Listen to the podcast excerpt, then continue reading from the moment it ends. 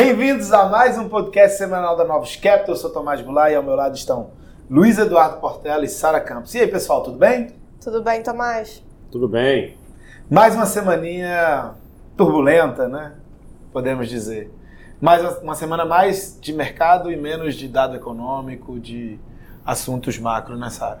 Isso, Tomás. Lá fora, o principal assunto é, foi o resultado das empresas é, que aí depois o, o, Portela vai poder falar é, melhor quando comentar como isso impactou o mercado. Mas em termos macro, é, o que acabou é, se retirando ali de mensagem desses resultados é que o consumidor americano, até então visto é, como é, uma grande força ali para o crescimento, com uma demanda muito forte, é, pode começar a estar tá sentindo de forma mais significativa o aumento da inflação e o cenário de maior incerteza. É, então, o que, que essas empresas né, de, de consumo falaram durante a semana?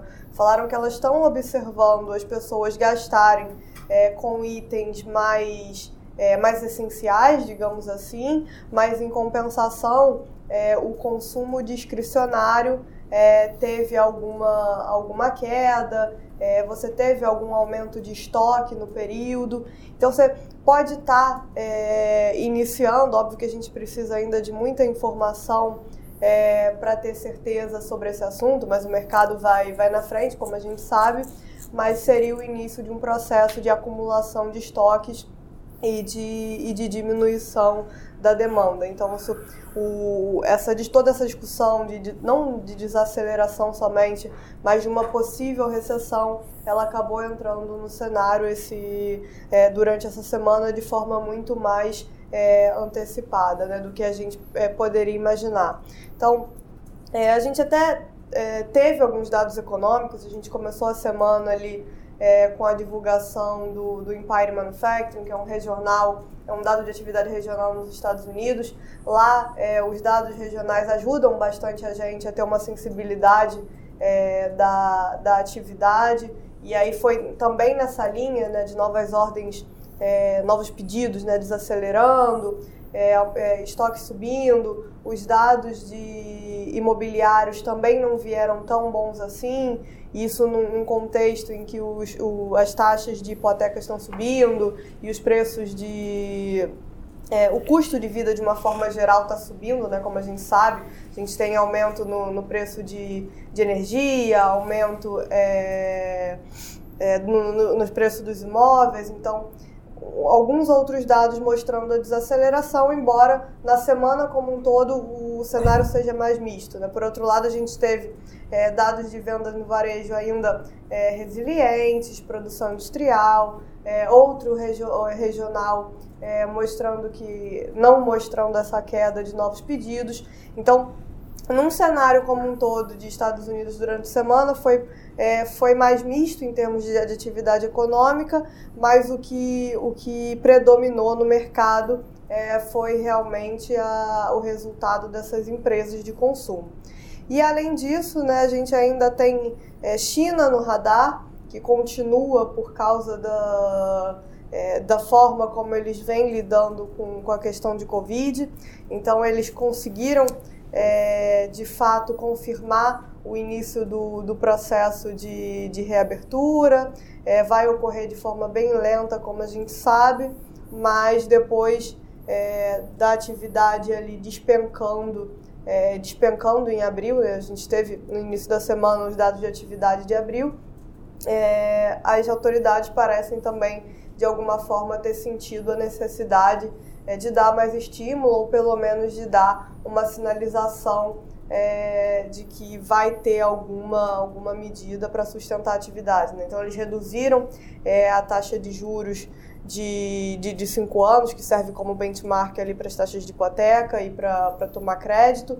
Então, é uma, uma sinalização é, relevante, apesar é, do contexto que a gente está vivendo ainda de, de não saber o que vai acontecer para frente, com o número de casos em Xangai continuando sua trajetória descendente, mas por outro lado, o número, é, outras regiões, né, vendo, observando o número de casos e continuando em alerta é, para frente. Então, a gente tem um, um, cenário ainda de que, na verdade, né, durante a semana, é, o que os mercados estão fazendo é tentar é, desenhar, tentar olhar para frente e ver é, o que, que a gente pode tirar de tudo isso, né, Portela? É, e o mercado refletiu isso bem essa semana. Mais uma semana negativa né, de Bolsa Americana, né, que chegou a estar tá caindo 5% na semana, tá, e fechou aí com 3% de queda.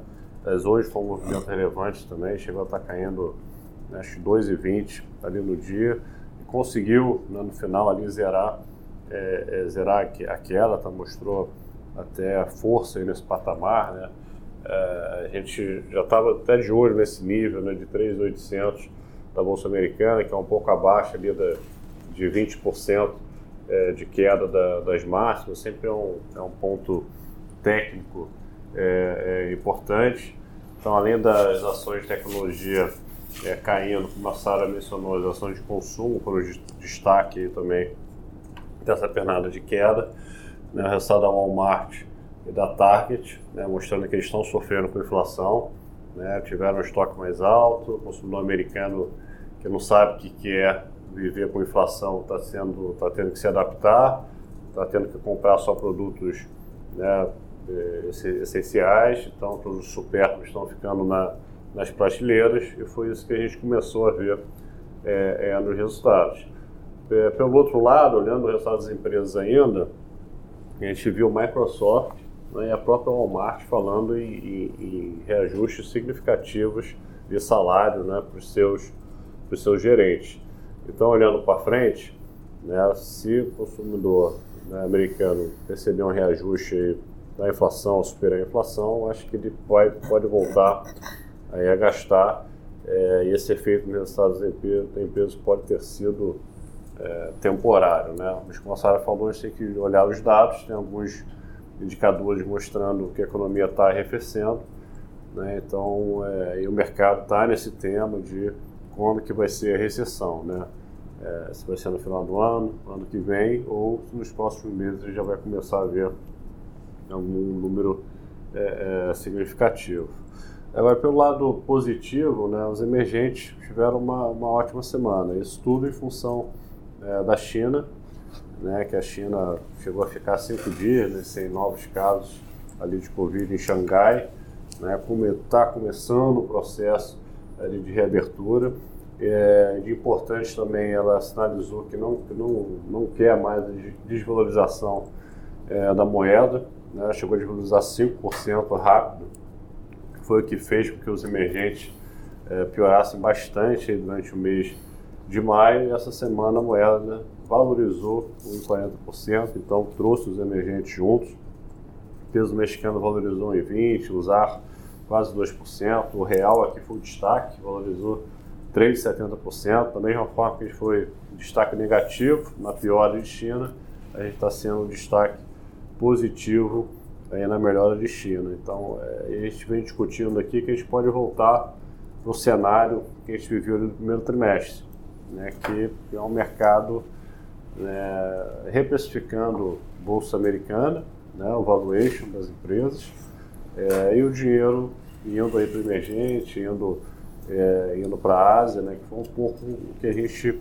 observou essa semana. Você vê que a Bolsa Brasil, né, o Ibov fechou aí com alto de 1,60 na semana, mesmo com uma queda forte é, da Bolsa Americana. Tá? Então, é, que foi um ambiente que a gente viu é, no primeiro trimestre. Então, se a China mostrar força daqui para frente, ela né, sinalizou com o corte da taxa de juros né, de cinco anos, é, que está disposta a vir com, com estímulos, a gente pode vir aí no né, final de mês e o início ali de junho e julho mais, mais positivo com a China né, retomando aí é, é um crescimento. Tá? Então está tá fechando a semana aí num tom, num tom mais positivo Tá? E a, até a própria Bolsa Americana ter mostrado um sinal de força ali no fechamento. Pode ser que a gente entre aí num cenário mais positivo semana que vem. Bom, aqui no Brasil é, a gente também não teve dado econômico relevante. Acho que a gente pode destacar dois pontos, né? O primeiro é que teve uma grande reprecificação de inflação para baixo. É, tinha uma precificação bem elevada de inflação para o ano corrente, para os próximos dois anos. É, a gente pode dizer que tem algum efeito do câmbio mais apreciado e também toda uma discussão que está começando dentro do Congresso, que é de limitação do ICMS a 17% no caso da gasolina e no caso da energia elétrica, né? Então são dois é, vilões da inflação, eles compõem uma parte relevante do índice de inflação brasileira, né? Vai ser mais ou menos 5% para cada um, então dá, vai dar perto ali de 10% de participação no índice. E se você fizer a limitação em 17% do ICMS cobrado pelos estados, é, você teria uma forte queda no preço desses dois componentes. Por outro lado, isso significaria uma, é, uma é, significaria uma, um rombo nas finanças estaduais, né? É, os cálculos aí vão entre 70 e 100 bilhões de perda de arrecadação por parte dos estados.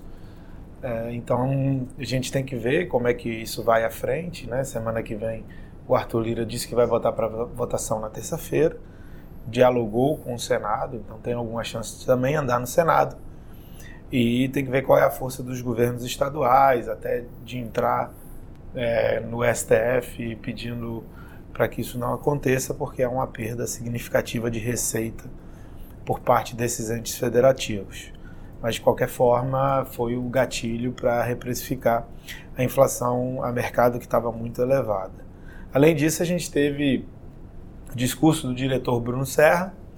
É, à primeira vista, foi um discurso visto como é, mais dove, né, numa mensagem de que vou levar a taxa de juros é, para mais 50 bips e depois, a partir daí, podem aguardar que vai ficar parada por um longo tempo. Né? Então a discussão é o quanto mais pode subir a taxa de juros brasileira. É, mas depois é, tentaram corrigir um pouco desse, desse discurso, né? É, dado que o ambiente global ainda segue um ambiente inflacionário, é, por mais que eles queiram passar a mensagem que eles gostariam de encerrar o ciclo, se eles forem obrigados por conta da inflação, eles vão ter que fazer, tá? Então tem que ficar bem de olho no que acontece com os preços de commodities. Apesar de toda essa discussão externa, os preços de commodities seguem em patamar muito elevado, seguem pressionando a inflação mundial. É, eles ainda não deram nenhuma sinalização de que estão sofrendo. É, então, de qualquer forma, movimentos muito significativos de, de inflação para baixo necessitam com que os preços de commodities caiam, né, Portela? É, e teve, teve um impacto, né? Acho que essa queda na bolsa, fechamento de juros é, nos Estados Unidos também, e o discurso aí do, do Bruno, né, na parte de juros aqui no Brasil, né, que chegou a fechar aí, até o janeiro 27, fechou 45 bips é, na semana. O mercado está muito atento aos próximos, aos próximos indicadores. Na semana que vem a gente vai ter o IPCA 15, né, que vai ser importante. E a gente vai ter o PCI também nessa né, semana que vem, né, um número importante de, tá inflação nos Estados Unidos. A gente tem a divulgação do PCI também, os PMIs ali de Europa, que são um bom indicador de, de atividade agora. Então é isso, pessoal. Boa semana a todos. Até a próxima sexta. Obrigada e até a próxima. Até semana que vem.